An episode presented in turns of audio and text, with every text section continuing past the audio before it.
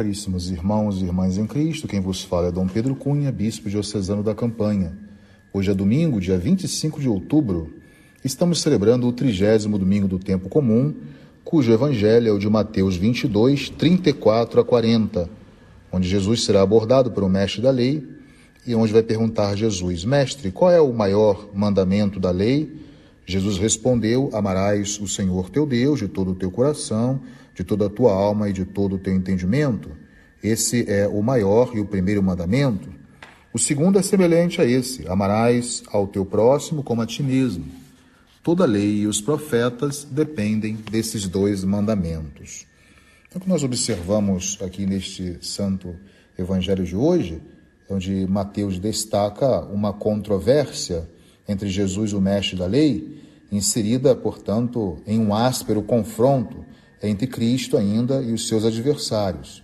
Então, depois dos saduceus, como nós vimos inclusive domingo passado, são os fariseus que entram em campo e agora mandam um perito em, em lei para abordar a Jesus. O problema levantado era clássico no ambiente judaico. Tratava-se, portanto, de discernir entre os numerosos mandamentos o que exprimisse então melhor o âmago mais profundo e fosse assim uma espécie de essência de todos os mandamentos.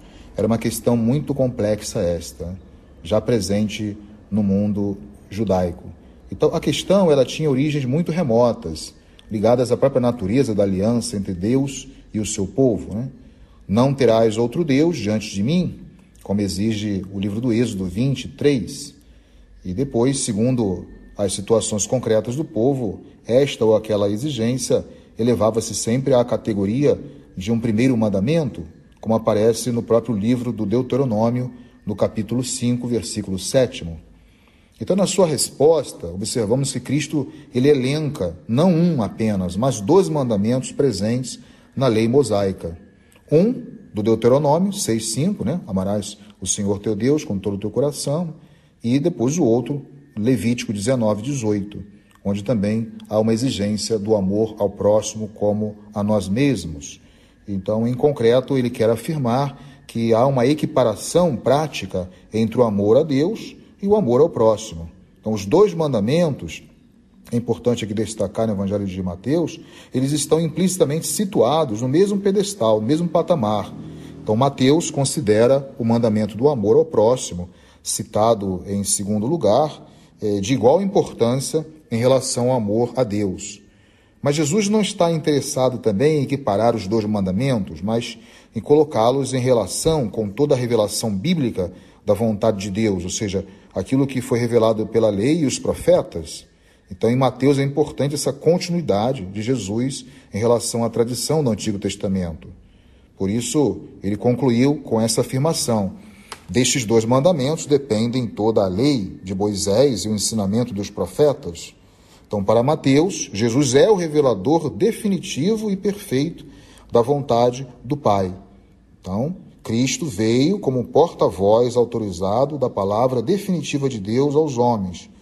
E, e, esta, portanto, palavra gira em torno desse eixo central, é, constituído pelo amor total a Deus e por um amor ao próximo, cuja medida seja o amor a nós mesmos. Né? Seria como pudéssemos falar, nós que falamos amamos a Deus que não vemos, temos que, portanto, amar os nossos irmãos que vemos. Como podemos amar a Deus que não vemos se não amamos o irmão que vemos, né? Então aí sabemos que o confronto se dá com um judaísmo ainda dominado né, por mestres da lei e fariseus. Estamos observando esses domingos essas várias contendas de Jesus com essas autoridades político-religiosas da sua época. Né? Para eles, todos os mandamentos tinham a mesma importância. De fato, a sua atenção não se dirigia tanto para os conteúdos da lei, quanto para sua característica formal de imposição. Então, eh, se quisermos então resumir esse tema central, podíamos então dizer que haveria um, um princípio, né, da lei pela lei, aí enraizado nessas forças tradicionais da época de Jesus. Então, a comunidade cristã de Mateus é, vivia um pouco dessa polêmica também, e Mateus procura trazer a, assim uma resposta que pudesse dosar ou trazer também o equilíbrio, né? Também a sua igreja, ela tinha necessidade de ser guiada para uma autêntica interpretação da vida cristã, Não teorizar simplesmente o amor a Deus e também não simplesmente se voltar para o próximo sem se voltar para Deus. Né? Então, Cristo ele chama para um confronto, não com numerosas prescrições normais de proibições e preceitos, né? ou quantos números, quantos mandamentos tem. A comunidade ela é, é interpelada é, pelo seu Senhor a verificar a própria opção fundamental de amor a Deus e ao próximo. Então, isso é uma opção fundamental na vida do cristão. Então, é, Mateus procura interpelar a comunidade nesse propósito. E, e, e essa, esse equilíbrio é para nós esse eixo da existência cristã. Mateus traz esse eixo equilibrado, central na nossa própria vida, no amor a Deus e no amor ao próximo. Então, para nós concluirmos, podemos dizer que no centro da liturgia eh, deste domingo está, como vocês viram, o tema do amor a Deus e o amor ao próximo, né? definido por Jesus como sendo o maior mandamento da lei e, ao mesmo tempo, o coração de toda a Sagrada Escritura, como já destaquei anteriormente. É isso o que afirma o Evangelho no qual Jesus responde a esse questionamento dos fariseus, mostrando não apenas o primado do amor sobre todos os demais mandamentos, mas também afirmando que o amor a Deus é inseparável do amor ao próximo. Então, sem dúvida, essa é uma das novidades da mensagem de Jesus, é, constituindo o centro da experiência de vida cristã, Jesus condensar, equilibrar né, esse, esses mandamentos todos é, em um só, na verdade. Né? Então, o mandamento por excelência, lembremos-nos disso, é o amor.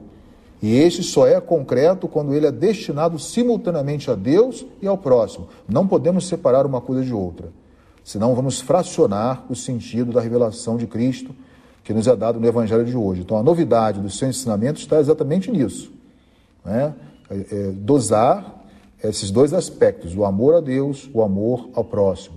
E a propósito, é do equilíbrio dessas duas dimensões do amor que depende o sentido global das escrituras sagradas, como nós falamos, ou seja, a lei e os profetas já mencionados. Né? O amor não é apenas a síntese ou o resumo das escrituras, mas a sua própria interpretação. Quando Jesus dá essa máxima, né, o amor a Deus e o amor ao próximo, ele está exatamente nos ajudando a encarnar a palavra de Deus e o sentido de todos os mandamentos. Então, que possamos, inspirados né, nessa palavra de Deus de hoje, né, nós que estamos encerrando também esse nosso mês missionário, viver essa dimensão do amor, manifestando a todas as pessoas sem distinção, deste amor, como diz o Papa Francisco na Bula da Misericórdia, ninguém esteja excluído. Então, o amor que nós temos, que é de Deus, reside em nós, ele é um amor oblativo, não pode ser retido em nós ele deve ser doado ao próximo, sobretudo aqueles mais próximos e mais necessitados. Então, que a medida do amor para nós seja um amor sem medida para todos. Louvado seja o nosso Senhor Jesus Cristo, para sempre seja louvado. O Senhor esteja convosco, Ele está no meio de nós. Por intercessão da Virgem do Carmo e dos nossos beatos Padre Victor e Inha Chica, abençoe-vos o Deus Todo-Poderoso, Pai e Filho e Espírito Santo. Tenham todos um abençoado domingo.